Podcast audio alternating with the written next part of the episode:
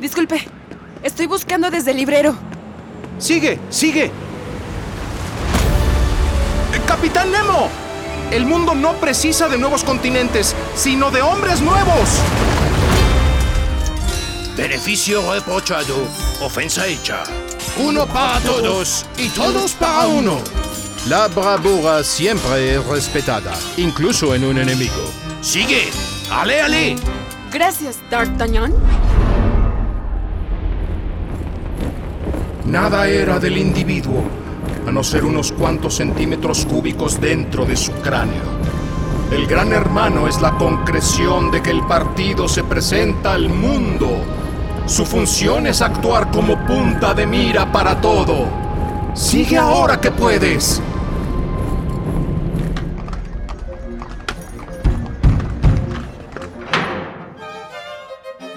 Divide tu día en partes y a cada una asígnale una tarea, sin dejar un cuarto de hora, diez minutos ni cinco siquiera sin algo que hacer. Cuando sea así, observarás que no necesitas compañía, conversación ni simpatía de nadie y lograrás vivir con la independencia que todo ser humano debe aspirar. Gracias, señorita Jane Eyre. Sigue leyendo, sigue escuchando. Esto es Desde el Librero, un podcast de Librerías Gandhi. Bienvenidos, queridos lectores.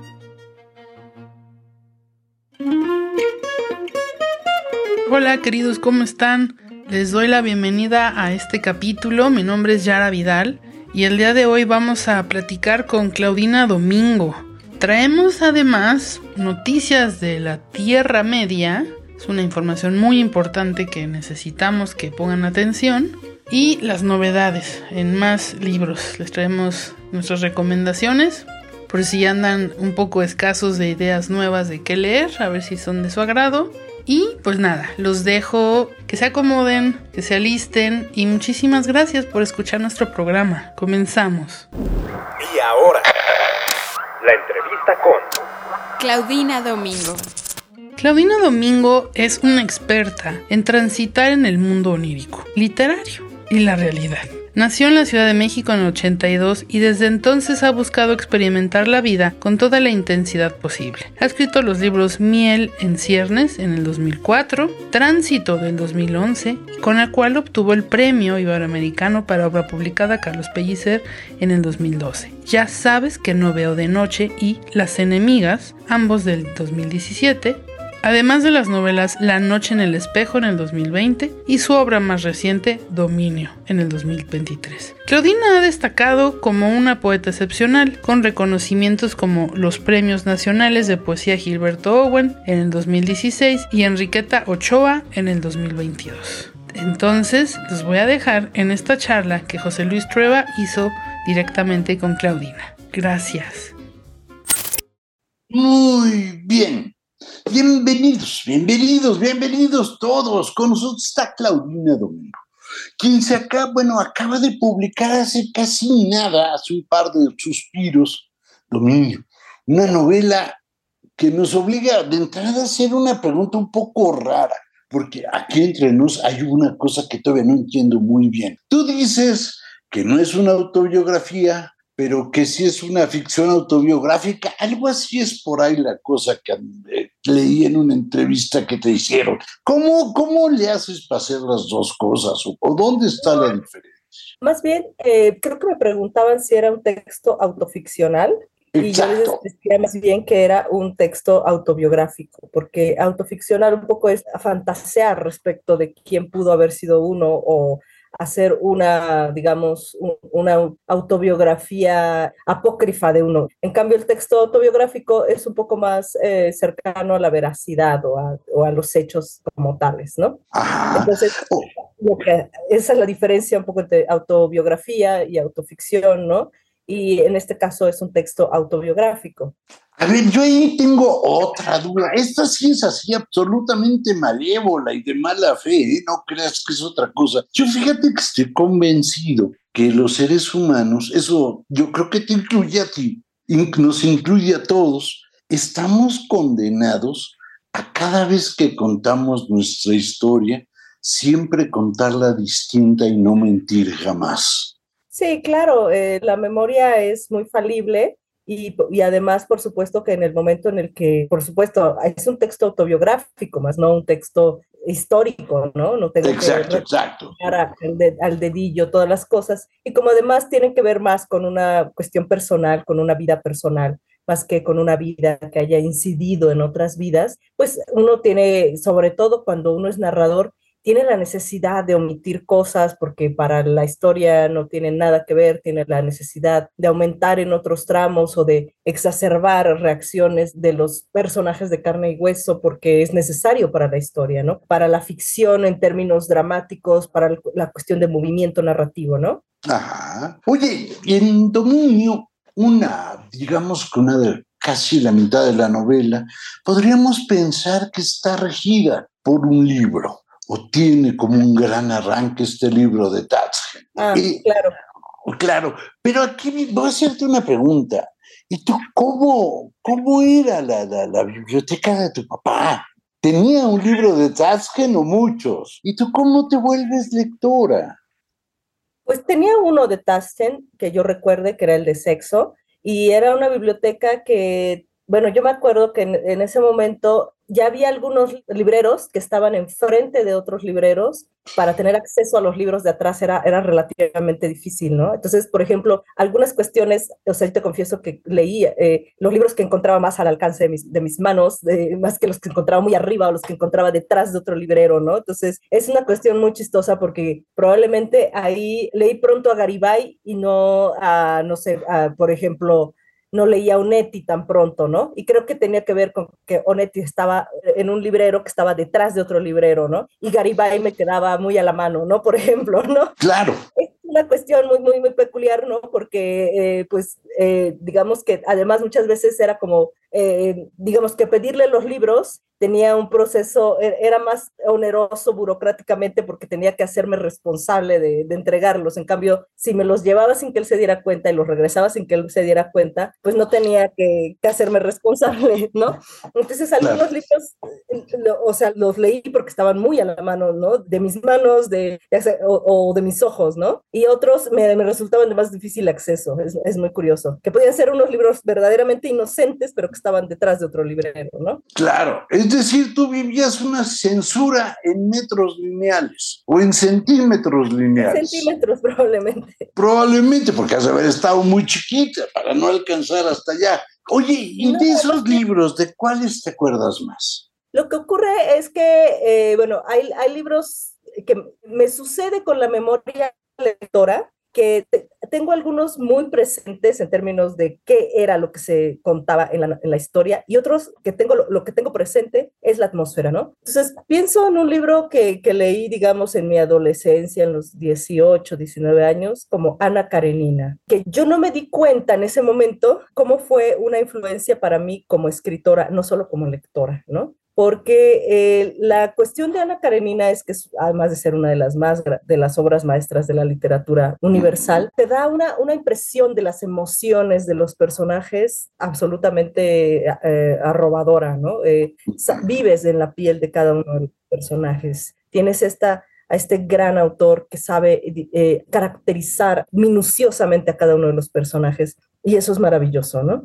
Y además es una cosa que des después le leí a alguien, ahorita no me acuerdo a quién, pero que decía que Freud había leído muy bien a Tolstoy, porque en Tolstoy se, se, ven unas cuestiones del subconsciente o del inconsciente que estaban adelantadas a su época, ¿no? La introducción al psicoanálisis es como de 1917, Ana Karenina es de 1870 y algo, y en Ana Karenina los sueños son muy importantes. Claro. Los sueños que tiene Ana Karenina, ¿no? Estos sueños que parecen, o sea, que, que, no, que no están vistos como, como se veían eh, antes de, de, Tolstoy a los sueños en la literatura, que eran como sueños eh, eh, premonitorios, sino que en el caso de Ana Karenina son sueños que tienen un significado simbólico, ¿no? Entonces, Tolstoy tuvo este gran hallazgo, ¿no? Que exploró el propio Freud. Eh, y, y, es justamente uno de los libros eh, del siglo XIX que comienzan a hablar sobre, sobre la vida secreta de nuestras emociones, ¿no? Que, es, -huh. que eso es muy importante para narrar, ¿no? Que cada personaje tenga, o por lo menos que haya una parte de vida secreta, emocional, que incluso el propio personaje no sabe que existe, ¿no? Pero ¿no será que se te quedó igual que a todos, se nos quedan algunos libros. Ana Karenina se te queda pegada y anda el pedazo cuando hablas de la prepa, cuando eso de tener novio no puede ser muy serio, por decirlo más o menos de memoria, algo así era la frase. ¿No será que, que no encontrabas una cosa careninesca o, de estos amores decimonónicos que son poca madre, son preciosos? Claro, terminan mal, pero son muy bonitos. Más bien, creo que ahí, y en algún momento se menciona, ¿no? Que un poco tenía un complejo de bobarismo, como si fuera en realidad una mujer mucho mayor, ¿no? Era, eh, y bueno, en, el, en, algún, en, en, la segunda parte de la novela sí encuentra ese amor pasional, ¿no? mi personaje que soy yo, sí encuentra ese amor pasional, ese bad romance, ¿no? Eso, eso.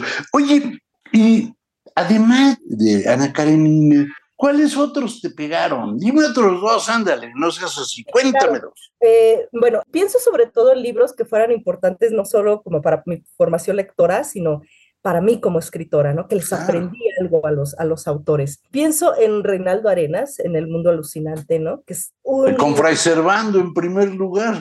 Es un libro maravilloso, ¿no? Y es un libro que a mí me enseñó que el sentido del humor es muy importante en la literatura, ¿no? Que, el sentido del humor, además, es, es un contrapunto contra em, la tragedia eh, que uno puede estar escribiendo y que además cuando uno escribe una obra en donde hay algo de extravagancia o en donde hay algo de real maravilloso o donde hay algo de absurdo, el sentido del humor es muy importante, ¿no? No puedes escribir una obra muy fantasiosa y pesada, ¿no? Y yo recuerdo esta escena de Fray Servando, de, de cuando está en San Juan de Ulúa y las ratas bailan alrededor de él y cantan las ratas alrededor de él y es una cosa verdaderamente bella ese, libro. Reinaldo, eh, me, gusta mucho en todos sus libros, pero ese, es el, ese libro me fascina de Reinaldo. Y otro libro que me viene a la mente es eh, Jezabel de Irene Nemirovsky, que es, es, un libro pequeñito, es un libro delgadito, es una novela, pero es una novela extraordinaria porque aunque está escrita, digamos, em, que, que, seguramente está escrita como en 1930 y algo, o 40, ¿no? Em, es tan pues tan urgente y tan contemporáneo de lo que habla, porque la protagonista, eh, Gladys, tiene esta circunstancia de, bueno, está, acusada de asesinato, ¿no? Y luego nos enteramos qué es lo que de verdad ocurrió. Pero una, eh, pero lo que mueve la trama, incluida esa, el trasfondo de esa acusación de asesinato, es su obsesión por no verse vieja. Ella tiene un, ella, ella fue una mujer muy, muy bella. Ella que, coleccionaba como, que tenía varios amantes en una época en la que eso no estaba permitido. Y era una mujer que tenía la suerte de parecer más joven, pero se obsesiona a tal punto con, con esto que ella eh, eh, va a la, a, la casa de, de, sus actas de nacimiento, donde dice, y, y, e intenta falsificar sus actas de nacimiento, porque ella está obsesionada con que todo el mundo piense que de verdad es más joven de lo que es, o, o que la edad que ella dice que tiene es su edad real, ¿no? Y bueno, alguien descubre que, que, no es así. Está escrito con una, obviamente con una prosa maravillosa, pero además está expuesta esta obsesión de una forma tan, tan bien hecha y, y es tan contemporánea esa preocupación, no, no solo para las mujeres. Claro, no, no, no, ya es generalizada. Sí, sí, pienso, pienso en ese libro. Lemas es la revista oficial de librerías Gandhi, la cual la puedes adquirir en todas nuestras librerías a nivel nacional. No te olvides además que si ese mes se te fue a comprar un número o quieres otro ejemplar, puedes ingresar en revistalemas.mx o gandhi.com.mx para adquirir los números anteriores por 25 pesitos. Durante el siglo XX, el urbanismo y la arquitectura revolucionaron nuestra experiencia del espacio. Sin embargo, hasta ahora solo hemos escuchado la mitad de la historia. Ellas, las arquitectas fundacionales, han permanecido a la sombra de sus pares masculinos. La perspectiva hegemónica de la arquitectura crea protagonistas hombres considerados genios solitarios. Afortunadamente, las voces femeninas resultan imposibles de ocultar.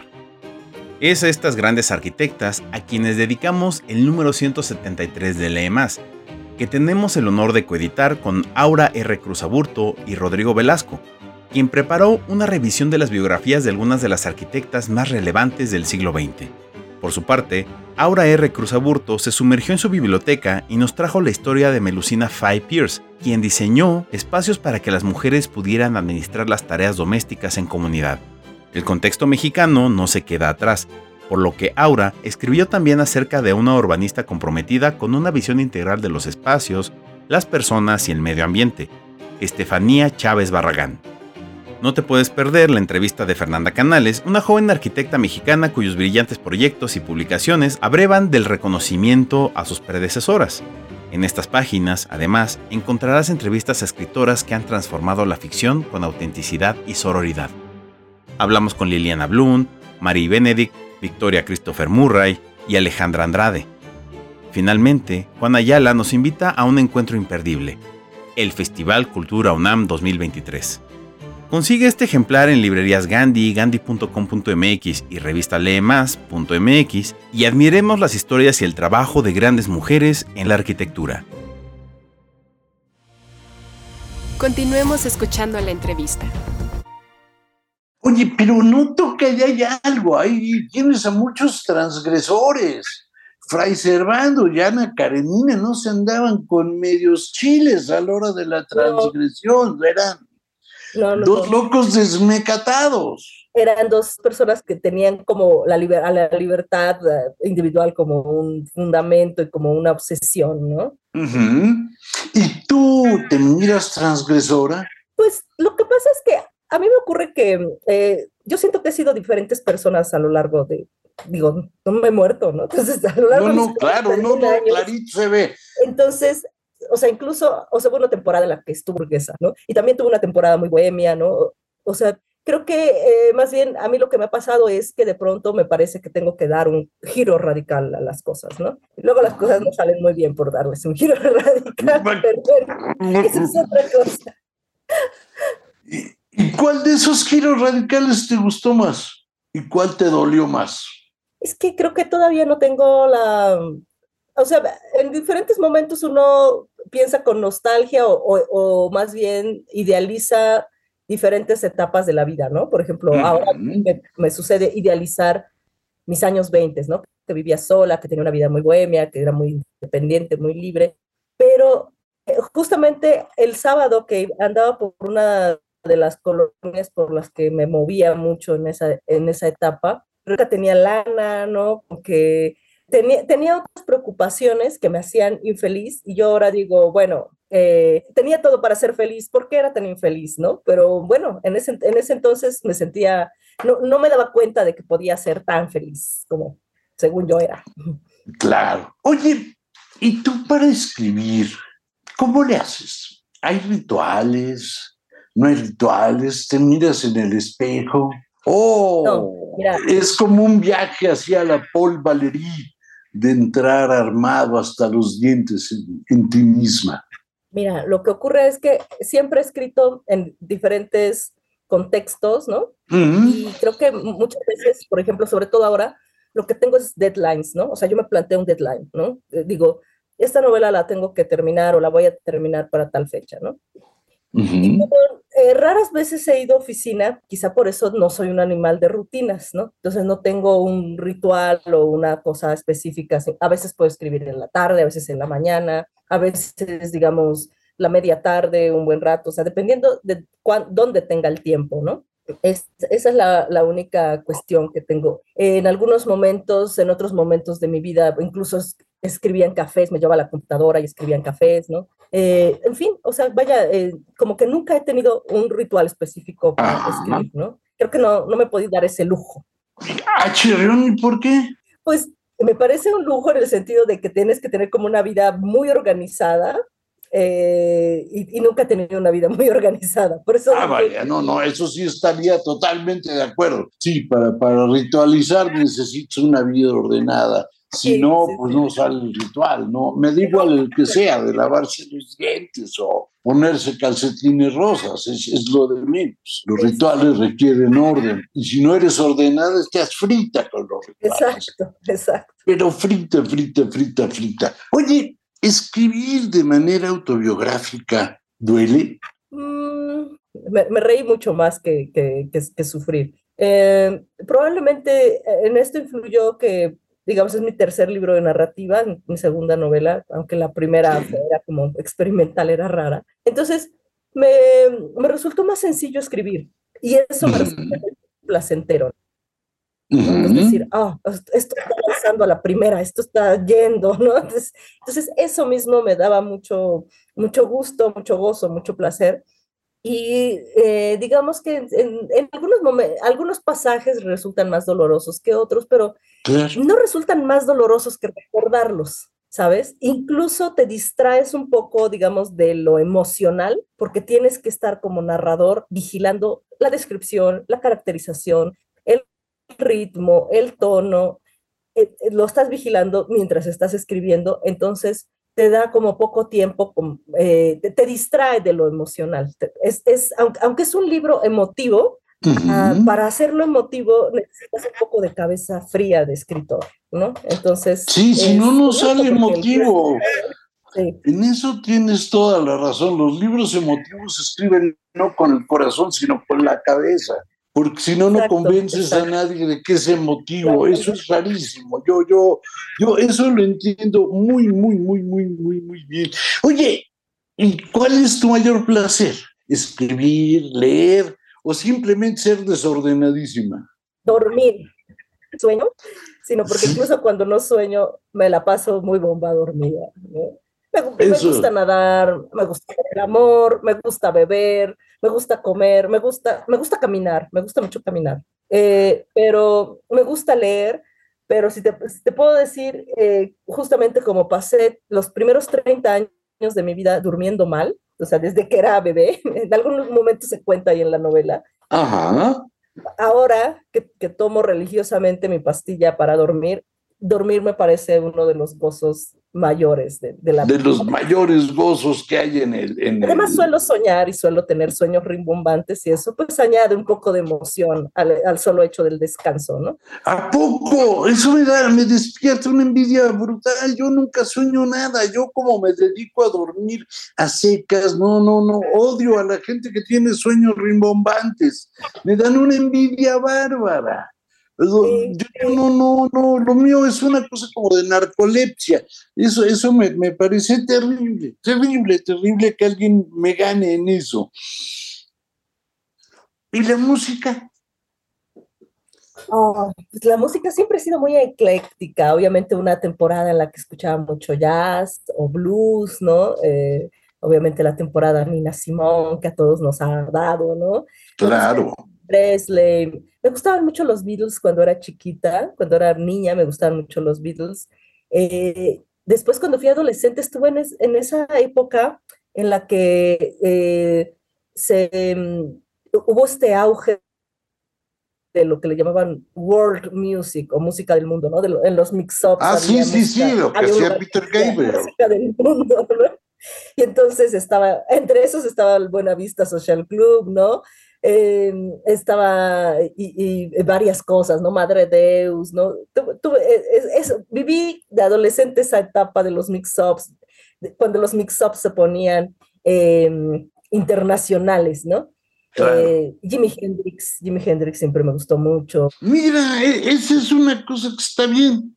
E, eso me gusta más que, que, que no me dé envidia, porque ahí, ahí sí compartimos y empatamos. Te voy a hacer una pregunta rara. ¿Por qué? ¿Por qué yo tendría que salir corriendo ahorita a leer tu nueva novela? Porque te vas a divertir. Creo que eso es lo que te, lo que te puedo, lo que le puedo ofrecer a un lector, que es una, es, una lectura autobiográfica real, ¿no? Obviamente con los, eh, los tonos y las cuestiones que necesita hacer un narrador para eh, agrupar su escrito, su historia, pero sobre todo no es una, novela, no es, no es una historia para llorar, ¿no? Incluso las cuestiones que son donde hay dolor, donde hay, donde hay sufrimiento, eh, tiene un tono, un, tono humorístico y un tono cínico que pueden hacer reír a, muchos lectores. Igual hay los lectores que pueden pensar que soy demasiado cínica o que, ah, no, esto, demasiado ácido, pero creo que en general los mexicanos entendemos muy bien la acidez y, y, el cinismo como parte de un sano sentido del humor. Exacto, me parece buenísimo. Pues te doy las gracias, Claudina. De verdad, muchas, muchas gracias por habernos regalado tu tiempo, por haber sido tan amable. No, gracias a ti por todas, por, por el diálogo tan rico y tan lindo, ¿no? Gracias. Un fuerte abrazo. Yo te mando uno más grande. Cuídate mucho. Igualmente, muchas gracias. Bye bye. Esto es Escucha para leer. En esta ocasión, le pedimos a Claudina Domingo que leyera un extracto de su última novela, Dominio. Intentamos someter el tiempo porque nos inquieta la capacidad con que se contorsiona. Hay años que parecen una larga semana, como mis tres años de secundaria, y días que parecen años.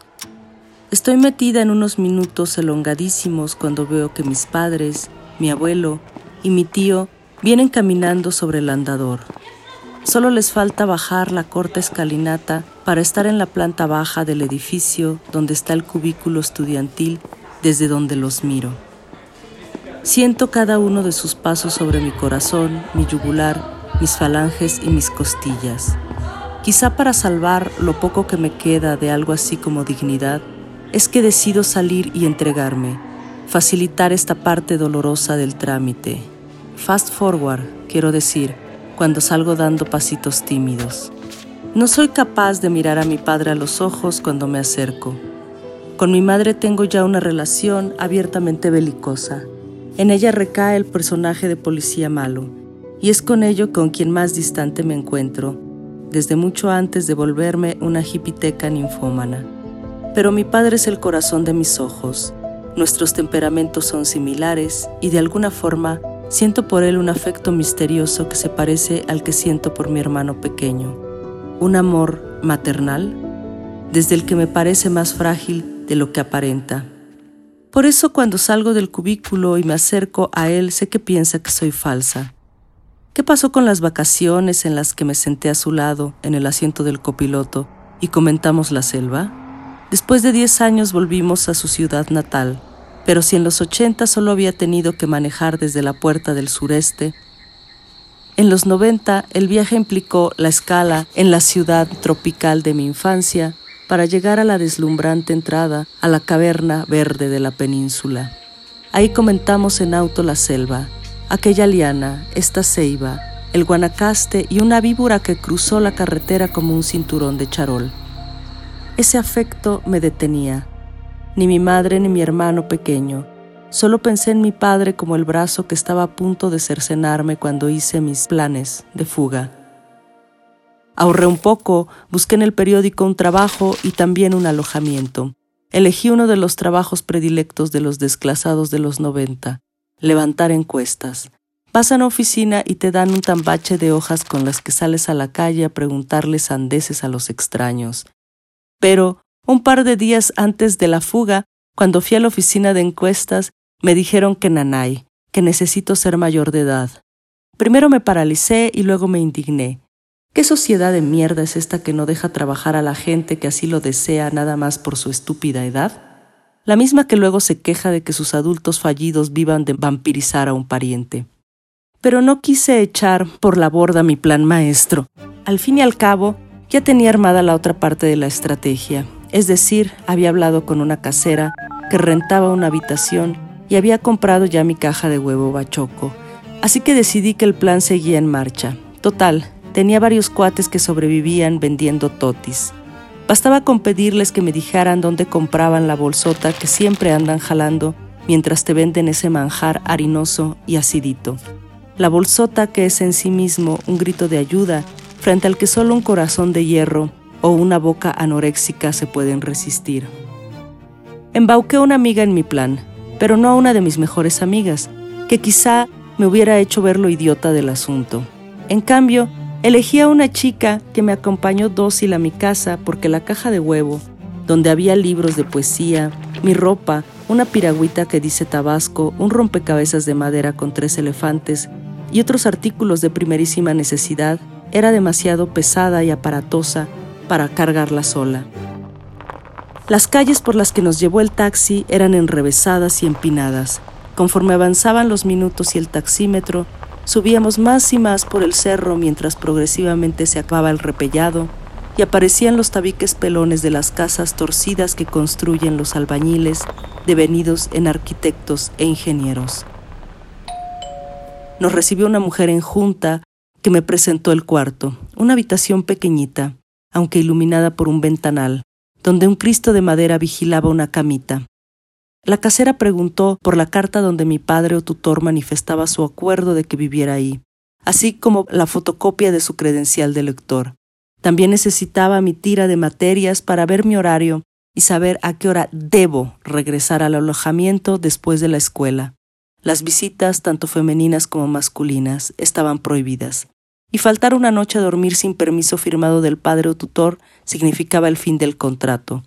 ¿No mencionó esto por teléfono? Por supuesto que no. Si me hubiera dicho que le iba a pagar por mantenerme enjaulada bajo un Cristo de madera, la hubiera mandado al carajo en el instante. Hoy, en Breviario Cultural, te presentamos. El siguiente fragmento de nuestro podcast va especialmente dirigido a los habitantes de toda la Tierra Media.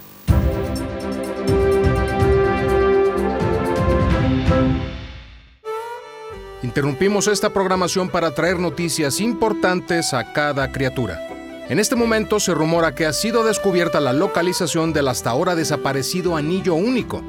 Al parecer, todo este tiempo estuvo escondido en el bolsón de un hobbit de la comarca llamado Bilbo, quien desapareció misteriosamente en su fiesta de cumpleaños número 111. En otras noticias, se vieron a nueve sospechosos jinetes cabalgar en las tierras de Bree, al parecer se hacen llamar los Nazgûl y son espectros que buscan el anillo único. Si se topan con ellos, no los enfrenten, solo escóndanse. Son despiadados y se dice que ningún hombre puede matarlos. Por otra parte, se llevó a cabo un juicio en Riverdale para decidir el destino del anillo único. Tras una larga discusión con los hombres, quienes querían usar su poder para su beneficio, se llegó a la decisión de destruirlo, ya que el anillo solo responde a su amo. Tras una larga discusión, se logró elegir al portador de esta tarea, el sobrino de Bilbo, Frodo Bolsón, quien en estos momentos se dirige a Mordor. Ahora, el destino de toda la Tierra Media está en manos de un hobbit. Le deseamos buena suerte a Frodo Bolsón y a toda la comunidad del Anillo. Cuentan los rumores que el famoso hechicero Gandalf el Gris cayó a un precipicio en las minas de Moria.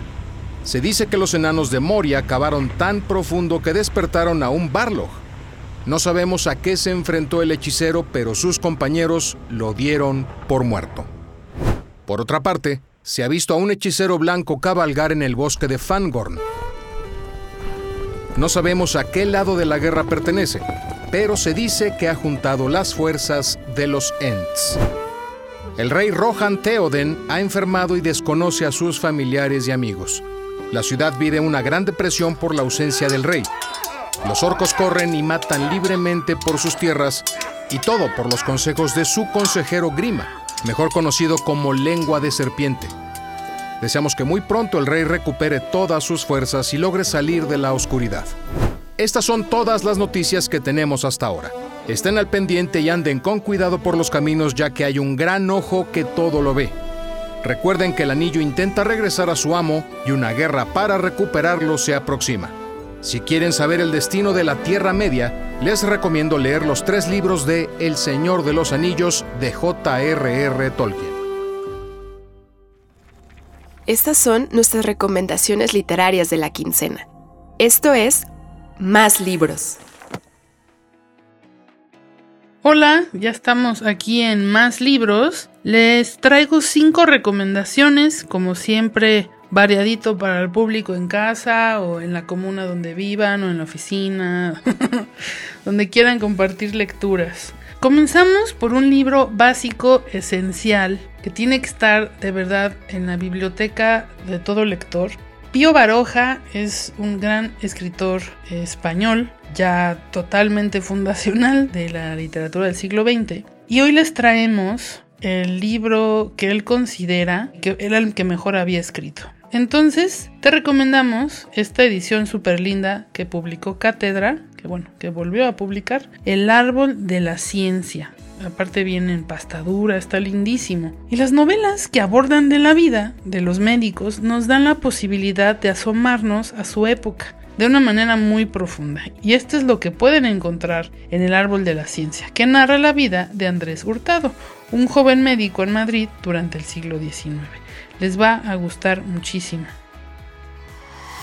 Tenemos también El juego del protagonista sin nombre, publicado en Océano Gran Travesía, de la autoría de Antonio Malpica.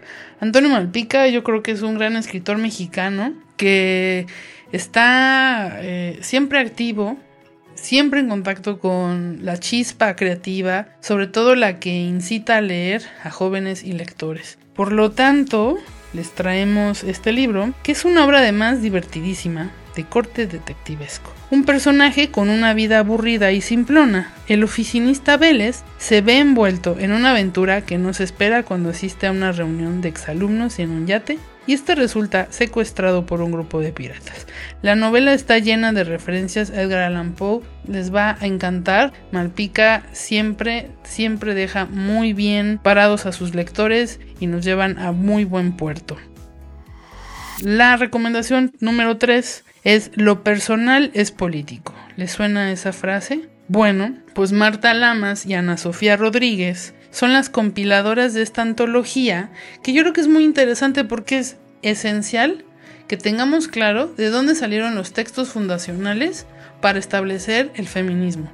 Entonces, este libro es imprescindible porque es el feminismo de los años 70 en México. Tiene mucho que enseñarnos todavía. Es importante no olvidarnos de dónde venimos. Y, aparte, pues obviamente ellas eran muy radicales para romper lo establecido de que la sociedad no tenga que esperar de nosotros algo. Yo creo que el secreto aquí es justo los derechos. O sea, si fulana de tal se quiere casar, si no se quiere casar, si se quiere casar y no tener hijos, como sea, pero que no nos tiremos entre mujeres y que mi libertad nunca afecte a la de nadie más. Entonces tiene textos de Rosario Castellanos y otras autoras que toda mujer, también los hombres por supuesto, pero toda mujer debe tener claro. Así como tenemos el segundo sexo en casa de Simón de Beauvoir, este libro tiene que estar con ustedes. Además es una antología que reúne, por, por, supuesto, los textos de esta época, en que las grandes feministas mexicanas se organizaron y protestaron por una causa que sigue latente, la liberación de las mujeres. Este libro está publicado por Lumen y pues nada, a estudiar. Nuestro cuarto libro es Los Divagantes de Guadalupe Nettel. Está publicado en Anagrama y está distribuido por Océano. Esta antología nos fuimos ahora por las antologías, eh, es una antología de cuentos y está poblada por personajes que vivieron una ruptura vital. Un incidente que los lanzó a divagar por donde menos esperaban. Este libro nos recuerda, la verdad, la gran cuentista que Nettel es, cuyos personajes aparentemente fracasados encuentran respuestas luminosas a pesar de la adversidad. Aparte es un libro, digamos que cortito, la narrativa de Nettel es magistral, ella a base de puro trabajo ha llegado donde está, es una autora que nunca deja mal a sus lectores. Entonces corran por favor por este libro. Vamos a cerrar con Bosques que se incendian de Roberto Wong en Random House. Esta maravillosa novela ocurre en un lugar misterioso y alejado, en el Hotel Hilbert.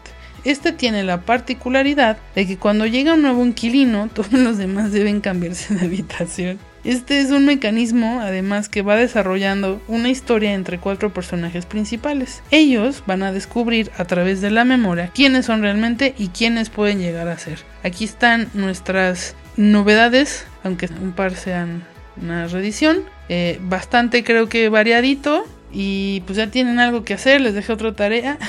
les mando un beso, espero que les haya gustado.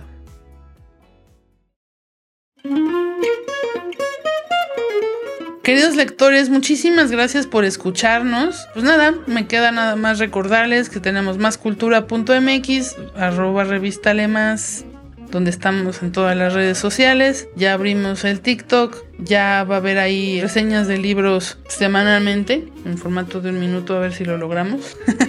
Y esta semana ya encuentran la revista Lemas de octubre en su página de revistalemas.mx y tenemos además un montón que platicarles de ese número de arquitectura. primero de octubre fue el Día del Arquitecto, pero métanse a nuestra página para que vean un poquito de qué va este número, porque no se los quiero este, ahorita contar demasiado, pero bueno, ya les contó Gilberto hace rato qué escribimos, pero yo creo que la verdad es súper interesante y esperamos que sea de su agrado. Entonces, escúchenos por favor, déjenos sus comentarios, sus calificaciones y nos escuchamos en 15 días. Gracias.